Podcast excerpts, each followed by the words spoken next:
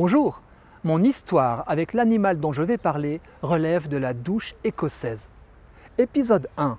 Enfant, il y a un demi-siècle, je nage avec masque et tuba près de Toulon dans une baie calme au-dessus d'un herbier de Posidonie. Fichés dans le sable par dizaines, d'immenses coquillages bivalves parsèment le fond.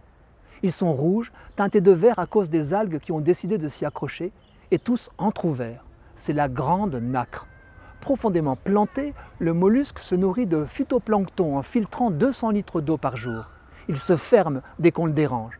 Pina nobilis est aussi appelé jambonneau hérissé car il a la forme et la taille d'une cuisse de cochon et qu'il est couvert d'excroissances rugueuses.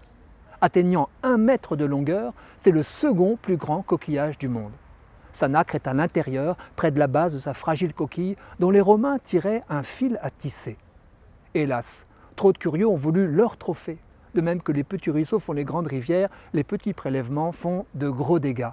D'autant que des plongeurs vendeurs en combinaison et ceinture plombée ont raflé tout ce qu'ils pouvaient, sciant la branche sur laquelle ils étaient assis. La pollution a fait le reste, avec la réduction induite des herbiers de Posidonie, accélérée par les manœuvres des bateaux de plaisance dont les ancres labourent le fond près des rivages de la côte d'Azur, sans oublier le chalutage. La grande nacre s'est raréfiée j'ai dû constater qu'elle avait disparu de ma petite baie. Malheur, triste fin du second épisode. Et voilà bien plus tard qu'un jour, que je replongeais au même endroit, en 2012 je crois, j'eus la surprise de retrouver le tableau de mon enfance. Elles étaient là, fièrement dressées, déjà grandes, nombreuses sur le fond sableux au milieu d'herbiers renaissants. Était-ce le résultat de l'interdiction complète de la pêche de la Grande Nacre 20 ans plus tôt, en 1992 la fin du tout à l'égout dans la mer, la discipline des bateaux de plaisance privilégiant les mouillages aux ancrages dévastateurs. Tout est lié. Toujours est-il que je pouvais plonger à la rencontre des nobles bivalves. Joie de l'épisode 3. Hélas, épilogue cette fois dramatique.